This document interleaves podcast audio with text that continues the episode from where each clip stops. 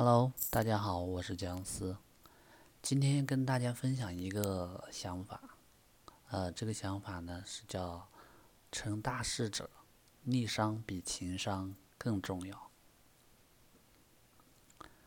嗯，我们都知道人生不如意十有八九，听起来好像感觉人生很惨，对吧？其实很多人不知道啊，这些。呃，八九其实给人带来的负面影响，只有百分之十是你难以控制跟难以避免的，而这八九里面的其中百分之九十都是由你自己招惹来的，没想到吧？我们先简单举一个小例子，比如比如说有个人吧，我们姑且叫他张三。有一天早晨啊，张三呢，他随手将自己的高档手表放在洗漱台边，妻子呢怕被水淋湿了，就随手拿过去放在餐桌上面。儿子起床后呢，到餐桌上拿面包吃的时候呢，不小心将手表碰到地上，咵，摔坏了。然后张三呢疼爱手表，就照儿子的屁股胖揍一顿。然后黑着脸骂了妻子一通，妻子不服气，说是怕水被手表打湿啊。张三说他的手表是防水的，于是二人猛烈的斗嘴起来。一气之下呢，张三早饭也没吃，直接开车就走了，去上班去了。快到公司的时候，突然发现，哎呦，忘了拿包了。于是呢，又赶紧又回家，可是家里面没人，妻子呢上班去了，儿子呢也上学去了。张三的钥匙呢，又留在包里，他进不了门，只好呢打电话跟妻子呢要钥匙。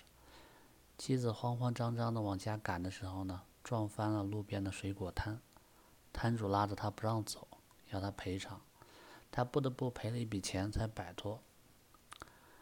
然后等到门打开，拿到公文包以后，张三已经迟到十五分钟了，然后被上司狠狠的一顿批评，他心情。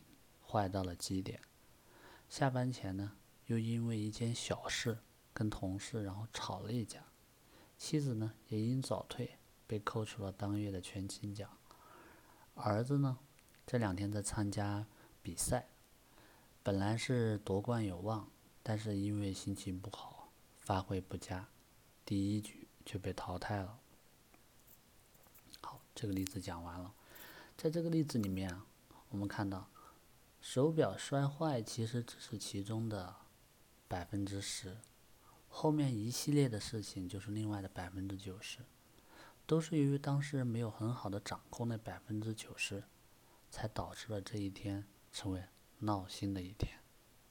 我们试想一下啊，如果张三在那百分之十产生后换一种反应，比如说他抚慰儿子：“不要紧，儿子，手表摔坏了没事，我拿去修修就好了。”这样呢，儿子高兴，妻子也高兴，他本身心情也好，那么随后的一切就不会发生了，不是？可见啊，你控制不了前面的百分之十，但是完全是可以通过你的心态与行为去决定剩余的百分之九十的。嗯，我们把这种心态跟行为，也就是处理。驾驭我们生活与事业中不如意事情的这种能力，就称之为逆商。不过啊，以上控制不如意事件负面影响范围的能力，仅仅只是逆商之一而已。可以说，逆商的高低就决定了你人生不如意是百分之十还是百分之九十。以前啊，我们。接触到的一些啊观念，大多数基本上都说智商跟情商，也就 I Q 跟 E Q，一些优秀的人的智商和情商都比较高，但是遭遇挫折的时候呢，困难跟逆境的时候，往往呢就扛不住了，要么行为失态，发挥不正常，屡出错招。要么呢就轻易认输，放弃目标，或者在工作上呢就碰到困难，哎，就放弃了。这样的话，自己的业务能力跟专业能力也得不到提升。所以说，情商跟智商是一个人成功的基石，而逆商呢，决定了一个人的格局和他的人生高度。美国有一个管理学者叫保罗·斯托茨，提出了逆商这个概念。逆商的英文意思呢叫逆境商数，我看它还有一种翻译叫挫折商或者是逆境商。它是指啊人们对逆境时的一个反应方式，即面对挫折、困难的时候去摆脱困难跟超越困难的能力。逆商的水平，它影响着我们的方方面面，包括我们的学习啊、工作、生活、健康等等。逆商比较低的人呢，他做事情很容易。浅尝辄止，然后一番争取之后吧，就偃旗息鼓，或者一陷入困境就心怀恐惧，然后就绕着问题走，这样就会导致一生碌碌无为。然后高逆商的人呢，他面对逆境是能努力去奋争，百折不挠，而且能充分调动自己所有的能力跟潜力。去应付困难的局面，最终呢却大有作为。嗯，我之前听过一句话，叫做“你的能力就是你能解决的问题”，所以你的解决问题的能力就体现了你的真正的能力，好像有点绕啊。嗯，逆商越高的人呢，成功的机会就越大。幸福感呢也会越高，这就是一个平逆商的时代了。我们衡量一个人的成功的标志，不是看他登到顶峰的高度，而是要看他跌到谷底的反弹力。这个是二战的时候一个美国巴顿将军说过的非常有名的一句话。因为没有任何人的一生是一帆风顺的，真正的成功者。或者长久的成功者，都是具有巴顿所说的反弹力，拥有高逆商，屡败屡战，越挫越勇。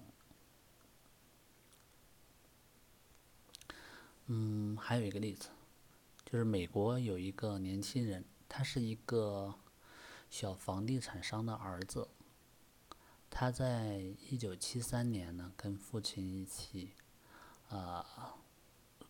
嗯，工作，他呢比父亲有更大的野心，也有独到的投资眼光和远见。第一步就进军了他老爸一辈子都没敢进的曼哈顿去做生意。接下来就像坐过山车一样，然后赚了几千万美元。不过过几年呢，又破产了。在他的经商史上，至少破产了四次。但他每次都能想办法东山再起，最终呢，成为了一个全球闻名的大房地产商。他后来说过一句话，他说：“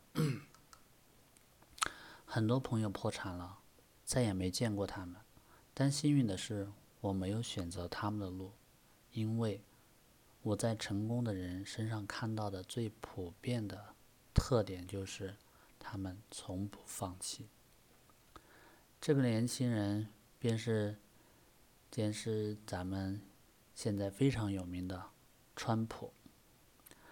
呃，任正非在华为成立二十周年员工大会上说了：“跌倒并不可怕，可怕的是再也站不起来。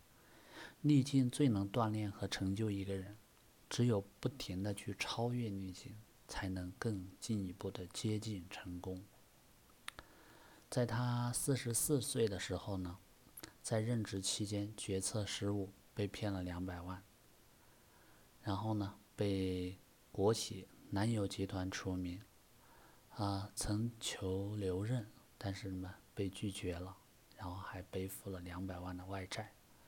而在那个时候呢，他的妻子也跟他离了婚，然后他便带着爸妈和弟弟妹妹住在深圳的一个棚屋里面。就算是在如此艰难潦倒的时刻，不惑之年的他也从来没有放弃过自己，而是想尽一切办法，殚精竭虑创办了华为。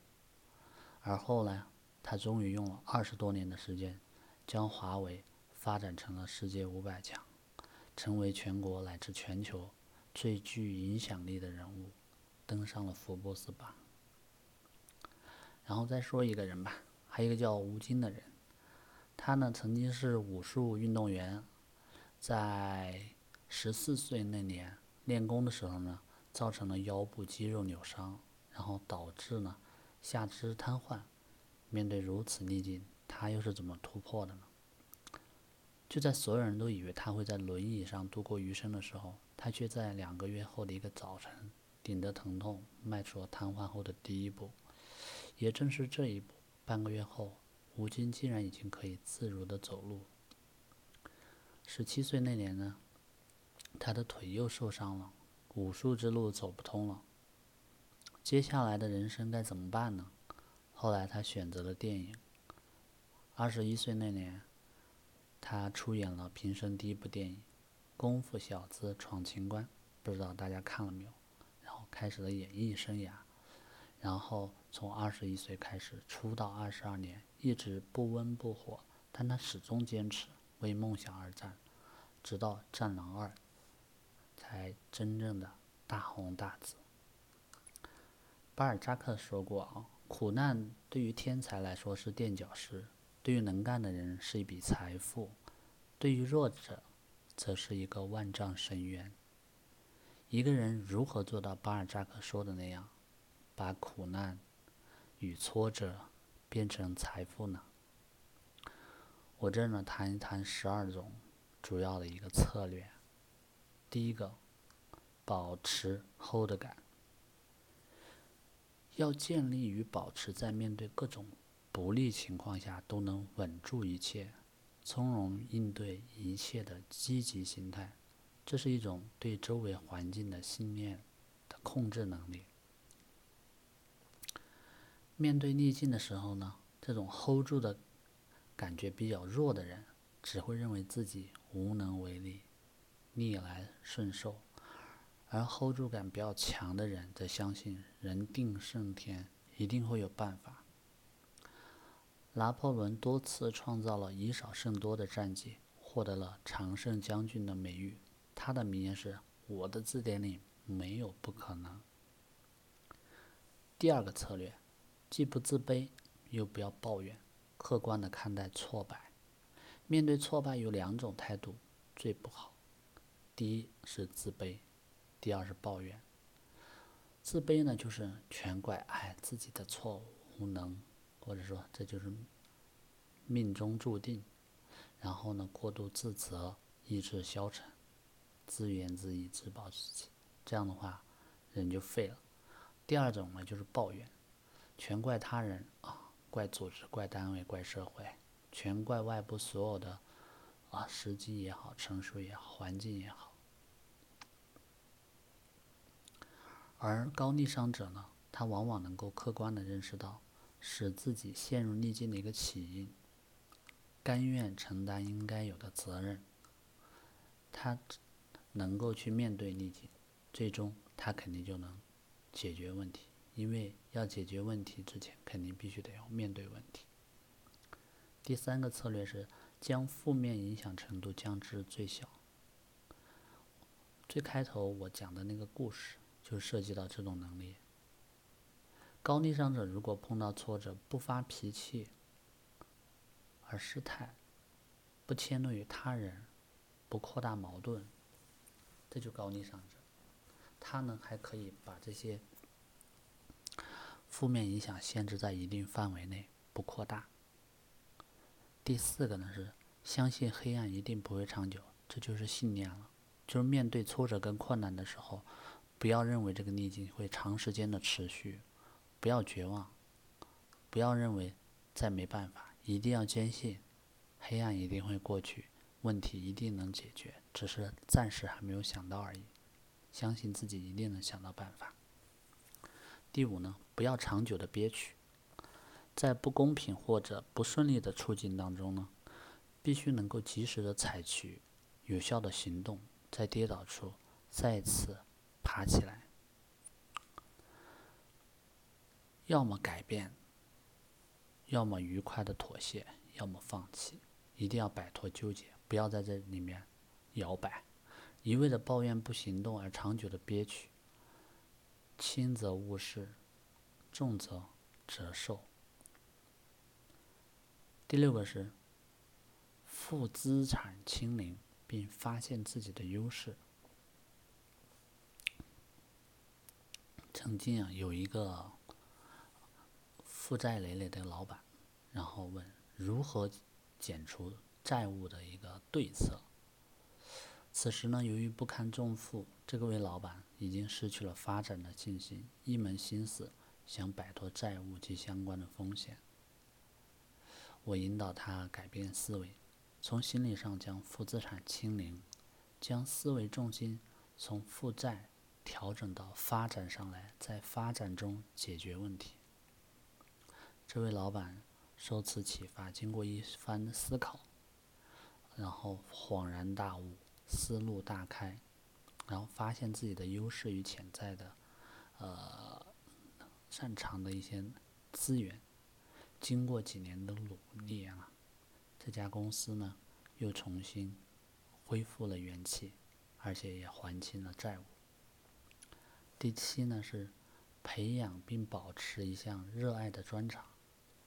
我们每个人都需要一个专长，需要一个，呃，一个释放的一个窗口。这是一个人自信与乐观、坚强、持久的一个源泉，非常的重要。第八是理性面对挫折，遇到困境的时候，一定要超越情绪，要冷静的观察跟分析原因。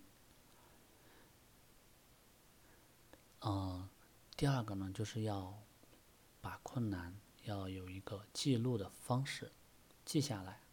第三个呢，适当的去发泄一些负面的情绪，释放掉可能会对你的心态更好。第九个，要接受不完美的自己，生活和事业。我们一方面要努力的追求完美，另一方面又不能接受。一方面呢，另一方面又要能接受不完美的自己，否则，那么的就会有许多的挫折感跟烦恼接踵而至。嗯，王阳明说过一句话，他也是一个逆商很高的人。失败呢是可以接受，只要内心目标不动摇就可以了。原话是这样的：世人以落地为耻。我却以落地动心为耻。第十个，不轻言放弃，屡败屡战。邱姐说，成功根本没有什么秘密可言。如果真是有的话，就是两个：第一个是坚持到底，永不放弃；第二个就是当你想放弃的时候，回过头来看第一个秘诀。第十一呢是离开舒适区，积小胜为大胜。人呢都有不愿意离开舒适区、自找苦吃的天性。驱使一个人离开舒适区去奋斗并有热情的办法之一，就是化难为易，将长远的大目标分解为比较容易的短期小目标。这个我在之前也分享过。然后随着这些比较容易的小目标快速实现，然后又会燃起你继续奋斗的斗志跟热情，积小胜为大胜。最后一个是建立远景，永远拥抱希望。激动人心的远大目标是困难，也是挑战。它是我们屡败屡战的一个内驱力，又是内心时刻长久的一个光明和的灯塔。所以，在逆境中驱逐心理阴影的法宝，就是要建立愿景。这个我在之前也分享过，啊。就愿景版，就是将你的预期画出来，然后平时就没事就多看一看，它就会在潜移默化中不断的激励你去前行，去战胜一切困难。好了，今天的分享时间有点长，但是，啊，我觉得逆商这个是非常重要的一点，也希望能对听友们有一些启发吧。好，我们下期再见。